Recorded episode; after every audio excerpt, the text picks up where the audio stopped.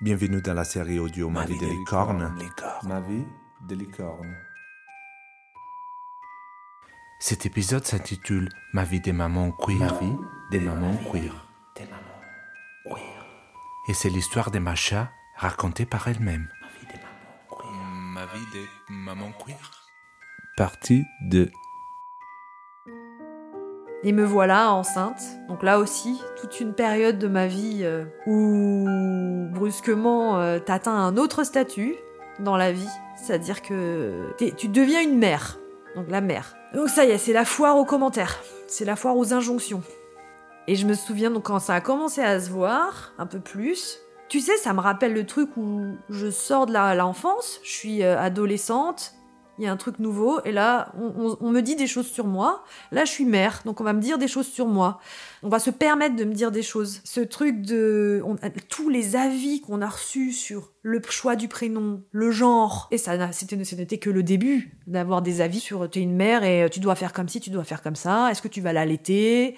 Est-ce que tu as pensé à ton accouchement? Est-ce que euh, vous avez fait de l'aptonomie et la chambre? À l'époque, on, habitait ensemble. hein, on était dans un deux pièces à Paris et un tout petit deux pièces. Donc on avait commencé à préparer la chambre. Et voilà quoi, il pousse en fait. Il, pousse, il pousse. Moi je, moi je grandis. J'ai ce ventre, j'en peux plus. Bon, j'ai eu une sage-femme qui m'avait dit euh, faut pas prendre trop de poids parce que vous aurez, vous aurez de la graisse dans le bassin, vous aurez du mal à pousser. Donc ça m'avait angoissée.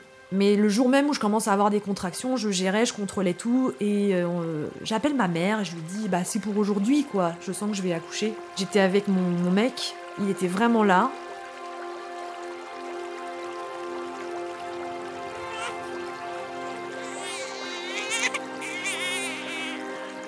Il est né, il avait euh, inhalé le liquide amniotique et il avait un pneumothorax. Donc c'était une bulle d'air, je crois, dans le, dans le poumon. Comme la maternité où j'étais n'avait pas le, matériel, matériel nécessaire, ils l'ont euh, transféré à une autre maternité. Donc le soir même, je me retrouve, j'ai accouché. T'as ton ventre qui est tout plat, tu vois. T'es explosé. Moi, j'avais veillé toute la nuit. Il y a mon mec qui est crevé, qui veillait depuis la nuit. Et, enfin, mon fils est né le matin. J'ai dit, mais rentre à la maison te reposer. Moi, je vais essayer de dormir. T'entends les autres chambres où il y a les bébés qui pleurent et toi, t'es toute seule. Tu sais pas, enfin, on t'a dit, on va le transférer, c'est mieux. Mais tu sais pas où il va ton gamin, tu vois. Tu, viens de vivre une expérience inédite. Et moi, j'ai dit, mais filez-moi un Lexomil, là. Filez-moi un truc, un anxiolytique pour que je dorme parce que j'y arrive pas, quoi. Je suis née vraiment en même, en même temps que lui, quoi. Il y a eu plein de choses euh, nouvelles que j'ai commencé à vivre, des sentiments nouveaux. L'inquiétude de le perdre, la peur de plein de choses. T'as un enfant, tu commences à flipper, tu te dis merde, euh, j'ai peur qu'il lui arrive quelque chose. Et tu te dis merde, je suis plus, je suis plus toute seule. Et euh, le lendemain, enfin, le- j'ai accouché le lendemain, j'ai, on est allé le voir à l'hôpital, euh, en réa néonate. Et euh, de le voir tout petit, tu vois, et je restais toute la journée avec lui. J'étais à ses côtés. Et on repartait le soir parce qu'on ne pouvait pas dormir, j'avais pas de place. Enfin, C'était vraiment dur. Je me rappelle, je pleurais, je laissais mon téléphone allumé toute la nuit pour savoir si jamais il y a quelque chose qui va pas. Et ensuite, il a été transféré à Port-Royal, donc l'hôpital où je suis née, pour être plus proche de chez nous. Et euh, là, on allait le voir aussi tous les jours. Et, euh, et au bout de dix jours, il est sorti, tout allait bien.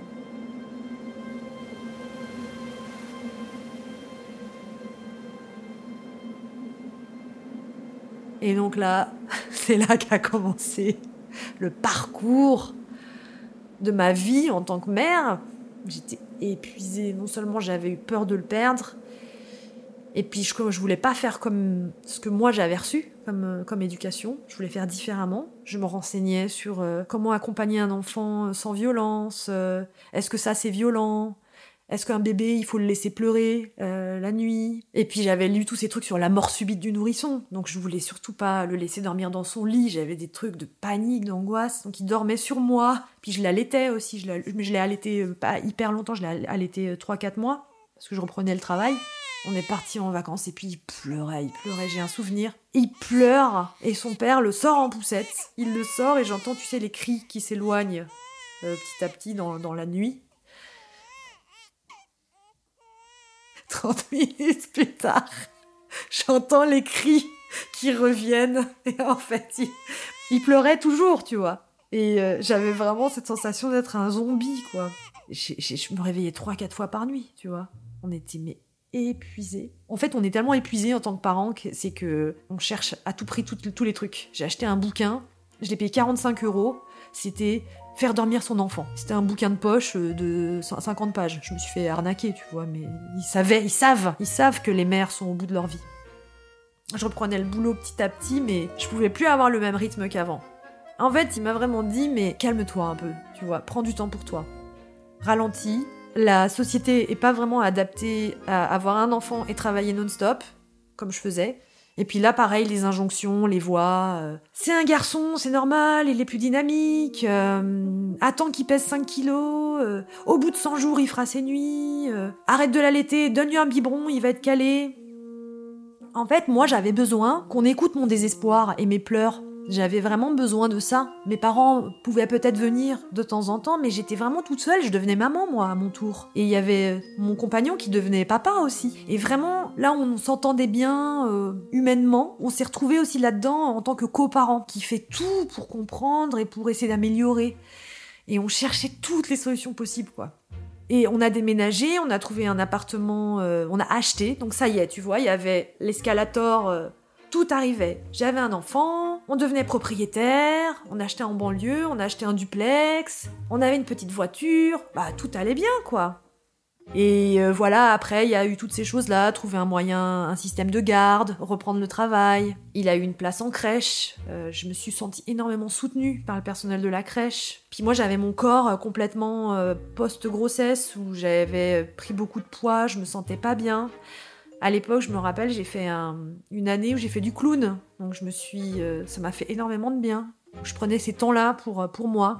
J'ai commencé à faire du karaté aussi. J'avais vraiment besoin de retrouver mon corps d'avant.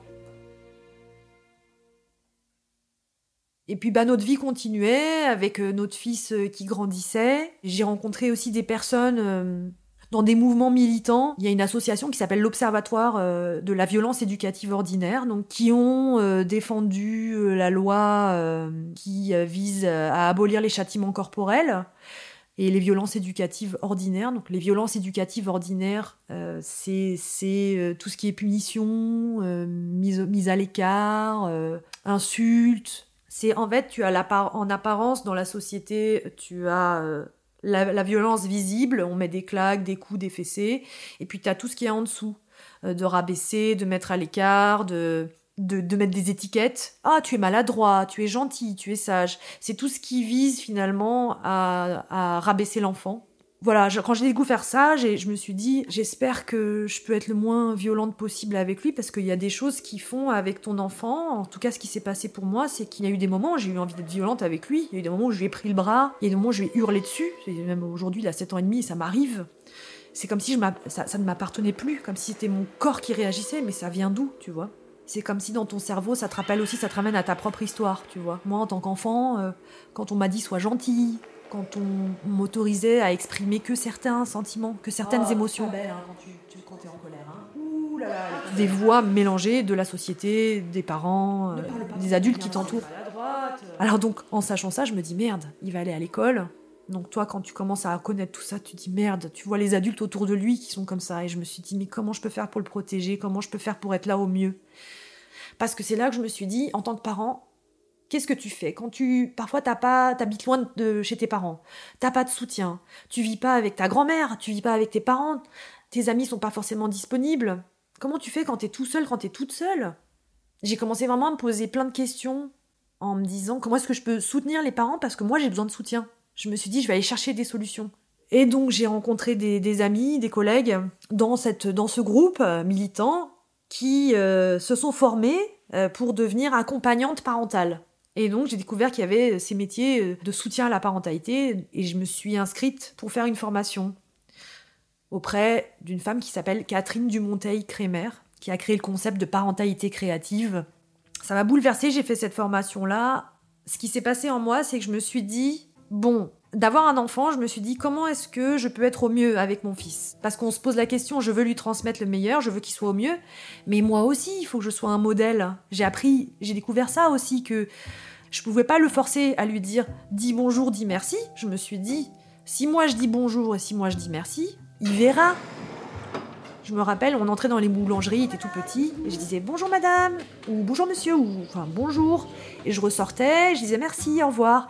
Et je lui disais, t'as vu? T'as vu comme ça lui a fait plaisir? Ça lui a fait plaisir que je lui dise bonjour. Elle a vu que je l'avais remarqué. C'était une attention pour elle. Ça fait toujours plaisir aux gens quand tu arrives dans un endroit et que tu leur dis bonjour, ou quand tu les remercies. Ça montre que tu as fait attention à eux. Aujourd'hui, il le dit. Il dit bonjour, il dit merci. Mais je me suis vraiment questionnée sur ça, sur ce que je lui transmets, même sur le consentement. Moi, je lui ai jamais dit va faire un bisou. Et même moi, je lui demande est-ce que je peux te faire un bisou? Dans ma tête, je, je suis là. Oh, j'espère qu'il va dire oui. Je l'aime tellement. Il me fait Non, je veux pas. et je suis là, oh non Bon bah d'accord. Et euh, une fois, je lui fais un bisou, il fait Tu m'as pas demandé la permission Je fais D'accord. Oui, pardon. Et je me rends compte c'est hyper important, vraiment de respecter aussi ses limites et qui respecte euh, aussi euh, les miennes. Mais je me dis, voilà, je suis en exploration. Donc, il y a eu ce moment-là où je me suis dit, comment est-ce que je peux être au mieux avec mon fils en écoutant mes propres besoins? Parce que je veux qu'il écoute ses propres besoins. C'est quoi ses besoins? De quoi il a envie? Et puis, quel modèle je peux être pour lui?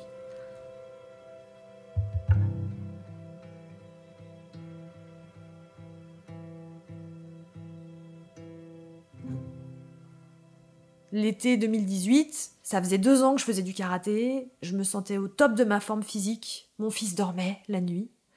Donc tu vois, je suis comédienne dans cette compagnie de théâtre forum. J'ai fait plein de petites choses à côté. J'ai fait, j'ai joué un loup-garou euh, qui faisait du rock and roll dans un spectacle pour enfants. J'ai joué dans un spectacle qui s'appelle euh, La sorcière du placard au ballet, tu vois. Et donc on est parti au Festival d'Avignon pour jouer ce spectacle. Et donc je me retrouve à jouer là-bas et j'étais toute seule. C'est-à-dire que mon conjoint restait avec mon fils pendant 15 jours. Donc c'était, je pense, la première fois depuis 5 ans que je m'étais pas retrouvée toute seule pendant 15 jours. Donc c'est comme si je revenais en arrière, comme si j'avais 25 ans à nouveau, comme si euh, je pouvais manger euh, du Nutella et fumer des clopes. euh, je vivais en coloc avec les autres, euh, mes collègues. C'était trop génial. J'avais l'impression de, ouais, d'être libre à nouveau.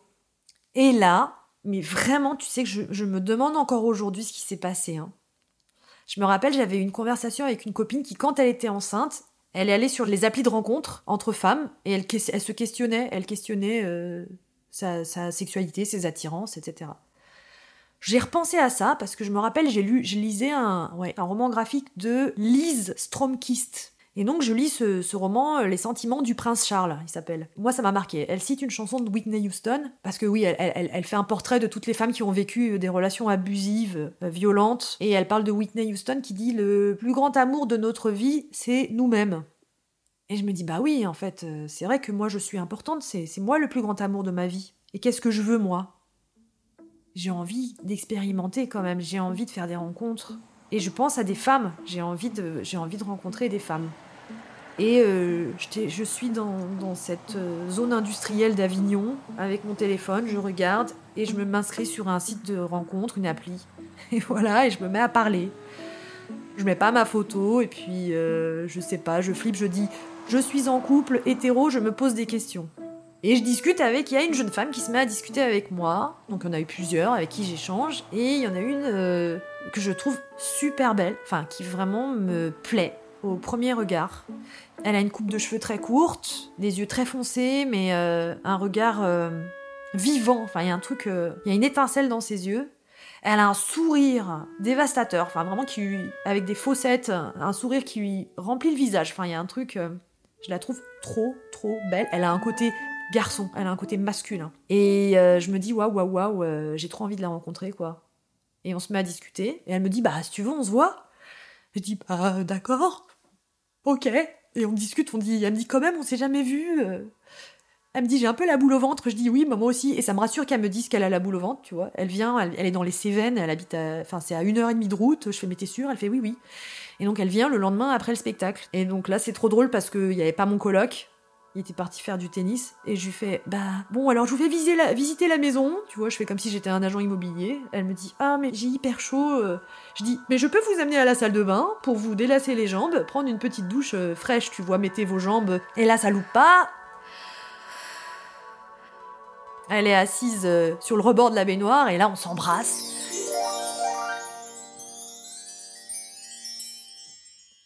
Et là, mais. Mais comment te dire C'est le baiser, le, le meilleur baiser que j'ai jamais reçu de ma vie. Qui était tellement en connexion avec moi. C'était parfait, sa bouche est sensuelle, elle est. Elle s'adapte à la mienne, elle comprend ma bouche. C'est trop sensuel, c'est hyper fort. Je la vois, je l'entends pousser des gémissements, des soupirs, et je suis là, mais ça me transporte. Et j'ai envie de l'avoir nue, tu vois, j'ai envie. euh, Donc on est là, on, jette nos affaires en l'air, tu vois, et on court dans la chambre, et, là je suis pas bourrée, tu vois, je suis pas ivre, je veux dire, je suis, je suis complètement présente à mes, à mes désirs. Et je regarde tout son corps avec attention, avec désir, ses hanches. Elle ressemble pas à, ces corps euh, qui doivent être parfaits, c'est-à-dire selon, euh, selon ce que les pubs dehors me disent, selon ce que me disent les, régimes minceurs.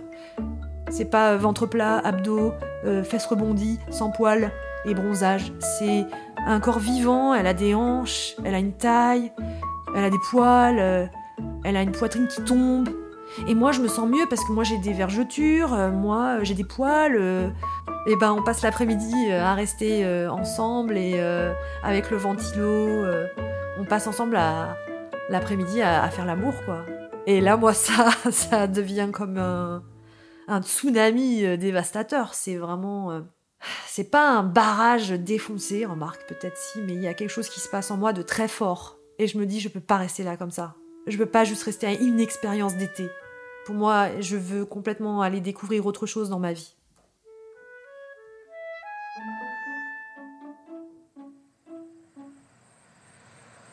Donc là, à ce moment-là, je suis dans un état très fort. Je- Le lendemain, j'emprunte la camionnette de ma compagnie. Je vais la voir dans les Cévennes. On saute dans la rivière. euh, On refait l'amour. Je dors pas de la nuit. Je rejoue le lendemain. J'appelle une amie en pleurs parce que je me dis mais qu'est-ce que je suis en train de vivre et, qu'est-ce qui se passe et je suis en couple. Est-ce que je lui dis Est-ce que qu'est-ce qui se passe Est-ce que c'est une passade Est-ce que c'est quelque chose Est-ce que c'est bien Est-ce que c'est pas bien Est-ce que je suis lesbienne Est-ce que et, et donc je me retrouve, euh, je me retrouve là-dedans. En fait, le papa de mon fils est revenu parce qu'il jouait aussi au Festival d'Avignon et il est revenu et j'arrêtais pas dans ma tête. Je me disais il faut que je dise, il faut que je dise, il faut que je dise. Je peux pas, je peux pas, je peux pas, je peux pas cacher, je peux pas, je peux pas. Elle me manque. Je lui envoie 50 000 selfies. Je deviens la pro du selfie. Selfie toute nue, selfie en lingerie. J'ai envie de lui parler tout le temps, je lui envoie 150 messages, j'ai envie de la voir, elle me manque. Et puis, c'est vrai que je l'ai pas dit, mais elle a, elle a, moi j'ai 37 ans à l'époque, elle, elle en a 20. Et je me dis, oh là là, mais c'est complètement incroyable ce qui se passe, tu vois. Et je me rappelle, j'ai dit à mon mec, je vais aller faire un footing, le truc que je faisais jamais. Et j'ai pris vraiment ce temps, je me rappelle, je suis allée sur un pont, c'était le coucher du soleil. Je regarde le, le soleil se coucher, je me dis, oh là là, euh, là c'est bon, il faut que tu lui dises en fait, sinon tu vas trop souffrir. Et je reviens, je reviens pas en courant, je reviens à pied tranquillement, je monte et je sais que notre fille s'était couchée et je lui dis, je lui dis, euh, il faut que je te dise, j'ai rencontré une femme, une jeune femme et euh, je, je lui dis tout quoi, je lui dis, je suis passée par une application de rencontre et voilà et on est sur le canapé, il se lève, il met la main, les mains dans son, sur son visage, il marche. Moi, j'avais peur de lui dire parce que j'avais peur qu'il s'énerve, j'avais peur qu'il soit violent. Il ne l'est pas, mais j'avais peur que c'est tellement fort, j'avais peur qu'il défonce un mur, tu vois. Et en fait, il fait, il fait les 400 pas pendant que je lui dis ça. Et il me dit euh, Et tu es heureuse? Et je lui dis Mais oui Et il me dit Mais c'est le premier jour du reste de ta vie Alors? Et là, ça me. Tu vois, rien que d'en reparler, en fait, c'est quelque chose de.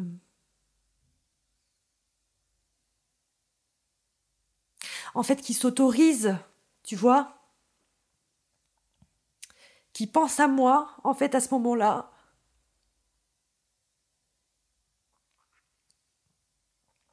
C'est hyper fort, quoi. C'est hyper fort parce que. euh, il m'a pas jugé, il m'a entendu, il a vu ce qui se passait en moi, il a vu, il a vu que c'était plus fort que moi, quoi. Il fallait que je, il fallait que je vive ça. Et il m'a redit, c'est comme quand je lui ai dit que j'étais enceinte, il me dit, je peux en parler à ma mère? Et je lui ai dit, mais bien sûr, tu peux en parler à qui tu veux. Si t'as envie d'en parler, euh, décharge-toi, quoi. Et je l'aime, tu vois, je l'aime, je l'aime comme un ami avec qui j'ai eu un enfant, avec un homme sécurisant, un homme qui me faisait pas peur, un homme qui me montrait pas sa bite euh, sous un tunnel, tu vois. Un homme gentil, un homme, euh, un homme qui est là. Mais j'arrivais pas, j'avais besoin, euh, j'ai besoin à ce moment-là de d'explorer avec elle et de vivre quelque chose. Il était hors de question qu'on continue la relation comme ça, je pouvais pas. J'ai besoin d'être honnête avec lui, d'être honnête avec moi. Et puis je me rends compte que je peux plus de cette vie euh, couple enfant et chat et propriétaire. J'ai besoin de, de vivre ma vie, moi.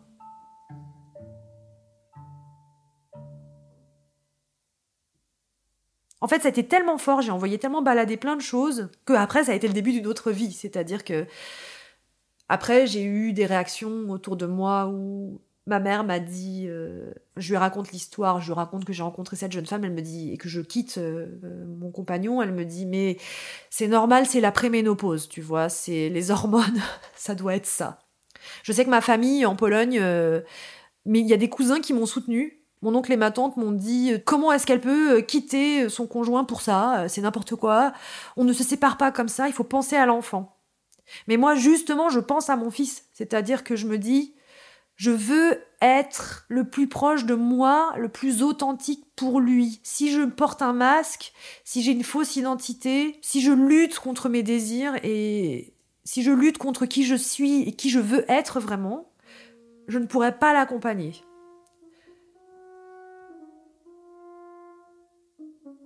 Commence ma deuxième vie, ma vie de bébé, euh, bébé Gwyn, je dis, à l'époque.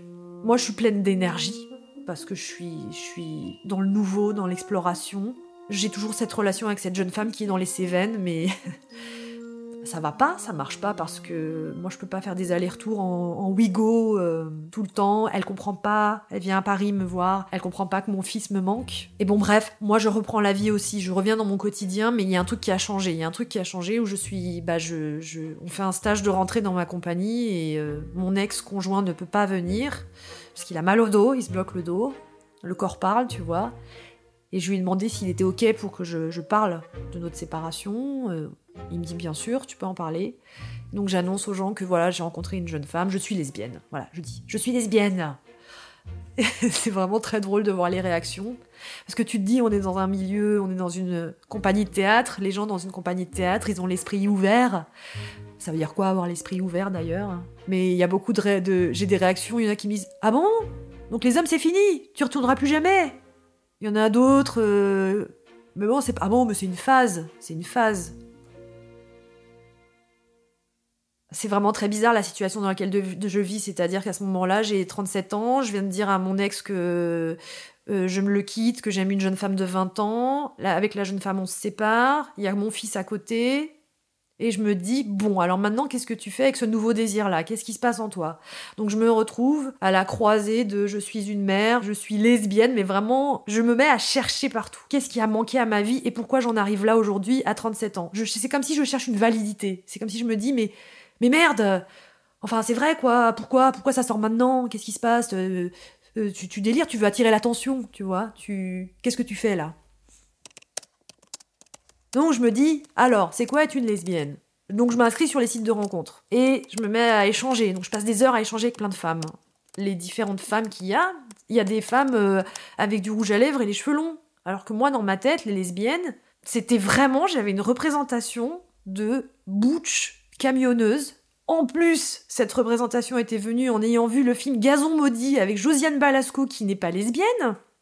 Donc moi j'avais ce stéréotype-là de euh, ouais, euh, tu vois, euh, viens là, je vais te bouffer l'abricot. Enfin tu vois, il y a un truc vraiment de la la femme, la bouche qui prend qui parle comme un mec, qui fait des blagues de cul, tu vois, qui rote et qui pète. Donc je me dis ok, bon moi je rote, je pète, alors ok c'est bon, je rentre dans le standard, j'ai les cheveux courts, j'ai toujours eu les cheveux courts plus ou moins, bon. Mais si j'ai envie de mettre du rouge à lèvres ou des robes, euh, enfin je fais quoi, tu vois, euh, ça fait de moi une moins lesbienne. Mais je me rends compte qu'il y a des femmes complètement différentes. En fait, chacune a un parcours complètement différent. Je, je pose des questions, je suis très maladroite. Il y en a une, je lui dis Depuis combien de temps tu sais que t'es lesbienne? Et elle me renvoie, elle me dit Mais tu crois que ça se choisit au supermarché, au rayon comme ça? Je dis Ah, pardon, je suis désolée. Je commence à re- repenser à toutes mes amitiés. Je me dis Mais toutes mes copines là, mais. euh, Parce qu'il y a eu plein de moments troublants dans ma vie avec des copines que j'ai ressentis, mais je me dis, mais non, ah, ah, voyons, tu n'es pas lesbienne. Enfin, ce n'est pas possible, tu n'es que dans un truc, tu es hétéro, tu vois, tu peux pas. Il faut que tu une maison avec un, un mec et un enfant. Alors là, ce qui est en train de se passer, c'est que j'aime plus les hommes, mais j'aime les femmes, et elles m'attirent beaucoup. Et j'ai vraiment des nouvelles sensations qui se mettent à exister physiquement. Je suis en train de m'autoriser à me découvrir à autre chose. Et je vais dans tous les lieux dits lesbiens. Je discute avec plein de femmes pendant des heures. Je rencontre et je commence à rencontrer d'autres femmes. Je rencontre une femme avec qui on échange, avec qui physiquement ça se passe trop bien, c'est explosif, c'est fort, c'est fusionnel. Mais je sais pas trop, peut-être que j'ai pas encore envie euh, de m'installer, donc je veux explorer. Et puis euh, je rencontre une aussi une autre jeune femme euh, avec qui je parle de mon parcours et qui se rend compte qu'elle aussi, elle est attirée par les femmes, donc ça lui révèle un truc très fort et qu'elle a envie aussi d'essayer. Et puis tout change, c'est-à-dire qu'avant j'étais avec mon ex-compagnon, les hommes avec qui j'étais dans la rue, je pouvais leur tenir la main dans la rue. On pouvait s'embrasser, c'était c'est banal. Là, avec les femmes, tenir la main d'une femme dans la rue, j'ai l'impression de faire un acte anarchiste et révolutionnaire. Les gens te dévisagent, te regardent. Quand t'embrasses une femme, enfin vraiment, je, je me sens regardée par toutes les personnes, enfin vraiment. Une fois, on s'embrassait aussi devant une. J'étais à une soirée, on sort dans la rue, 2h du mat. J'embrasse une jeune femme, et il y a une voiture qui passe avec des mecs qui disent Dégueulasse Je me dis, mais merde je vis des petites choses comme ça. Je vis euh, avec ma copine. euh, Est-ce que je l'embrasse avant de la déposer dans le taxi? Parce que qu'est-ce que je fais si le chauffeur de taxi il voit qu'on s'embrasse et s'il l'emmerde après? Je vis des moments euh, étranges en parlant de mes, mes copines, ma copine. Oui, ma compagne. Tu vois, presque comme si je m'excusais. Oui, enfin voilà, parce que c'est pour dire qu'en fait je suis lesbienne. Quand je vais voir la gynéco, euh, elle me dit alors la contraception, vous en êtes où? Je dis bah non, je prends pas de contraception. Euh, ah bon, mais vous faites comment? Je dis bah on est entre femmes. Et, aussi, euh, les choses qui changent, c'est que mon fils, alors je lui présente pas toutes mes compagnes, mais quand je me sens en confiance avec ces femmes, je, on va dans l'endroit où elle bosse. Par exemple, une, une copine de l'époque, elle travaille dans un restaurant, on était passé la voir, elle était serveuse, on est passé avec mon fils. Mais en même temps, j'ai tellement envie de rattraper toutes ces années de vie, parce que j'ai cette sensation de vouloir rattraper. Donc j'ai envie de rencontrer ces femmes, j'ai envie de faire l'amour, j'ai envie de, j'ai envie de vivre de nouvelles choses. Donc je continue d'explorer, j'écoute des podcasts, euh, je découvre des artistes, euh, je lis, je lis, je lis sur le genre, euh, je, discute avec, avec mon ami à Los Angeles qui vit avec une femme, qui veut un enfant. Euh, je discute avec mon ami qui est dans ma compagnie et euh, qui euh, fait le parcours PMA pour avoir un enfant avec sa femme. Je, je découvre tout ça. Et donc dans mon cheminement à côté, en tant que mère, en tant que mère queer, parce que je me sens plus queer au final, je commence à lire des choses sur la non-binarité aussi, parce que je me questionne sur c'est quoi le genre et comment aussi j'accompagne mon fils. Parce que mon fils, moi, j'ai pas envie de lui induire. euh, alors, t'as des amoureuses? Il voit mes copines, il rencontre mes copines aussi. Donc, il me dit, c'est ton amoureuse? Je me rappelle un jour, il me dit, maman, c'est ton amoureuse euh, Ta copine, là, c'est ton amoureuse? Je dis, bah oui. Il me dit, mais ça veut dire vous faites des bisous sur la bouche? Je dis, bah oui. Il me dit, mais vous faites ça dans la rue? Je dis, oui. Il me dit, et dans les parcs? Je dis, oui.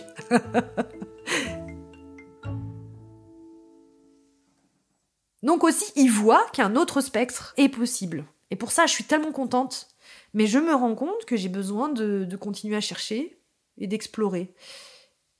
Et là, maintenant, c'est le genre. C'est-à-dire que tout ce qui touche à la non-binarité me parle énormément. Euh, j'ai commencé aussi à parler sur un réseau de rencontres, euh, sur euh, tout ce qui était gender fluide, tu vois, par exemple. Moi, j'ai des moments aussi où je m'habille euh, d'une certaine manière et où certaines personnes vont dire, euh, vont me dire bonjour jeune homme. Tu vois, on m'a déjà dit à la boulangerie bonjour jeune homme. euh, J'ai fait oui. Et ils entendent ma voix, ils font ah pardon madame. Je dis non non mais c'est pas grave, il y a pas de souci. Même mon fils parfois me genre au masculin. Il me dit t'es prêt? Je dis oui je suis prêt. Tu vois, avant de partir, te venir ici, il m'a dit maman, tu te sens plus fille ou tu te sens plus garçon? J'étais là non mais tu m'as dit tu te sens et j'ai dit mais oui, parfois je me sens plus garçon, parfois je me sens plus fille, mais c'est vrai qu'en ce moment-là, je me sens garçon. Aujourd'hui, ça va faire presque trois ans qu'on est séparés. Donc mon fils a 7 ans et demi. Et avec euh, son papa, on s'entend toujours super bien. On fait tout pour euh, continuer la coparentalité qu'on vivait et qu'on menait, sans arrêt en train de se dire on est une équipe et on met notre fils au centre et on essaye de réfléchir comment on peut faire au mieux pour lui. Le truc c'est qu'on parle tout le temps, on est vachement en lien. On a un lien très fort pour notre fils. Si jamais il y a des choses qui m'inquiètent, je vais lui en parler. Et si lui, il y a des choses qui l'inquiètent, il va m'en parler, tu vois. Mais il me fait confiance et je lui fais assez confiance. Donc ça, c'est super chouette. Et puis, euh, mon fils, euh, notre fils, et, ouais, je pense qu'il est vraiment content. Il est content de voir que ses parents euh, sont pas en train de s'engueuler, mais même parfois ça arrive si on s'engueule, si on n'est pas d'accord, mais il est content de voir aussi qu'on cherche des solutions. Parce que lui aussi, ça lui donne ça comme modèle, qu'on peut trouver des solutions, il n'y a pas une seule manière de faire. J'ai envie qu'il fasse son cheminement, je veux pas lui imposer les choses. Il fera son cheminement lui-même. Mais moi, en étant aussi euh, bah, en accord avec moi-même, mes désirs, mes besoins, je pense qu'il trouvera son compte.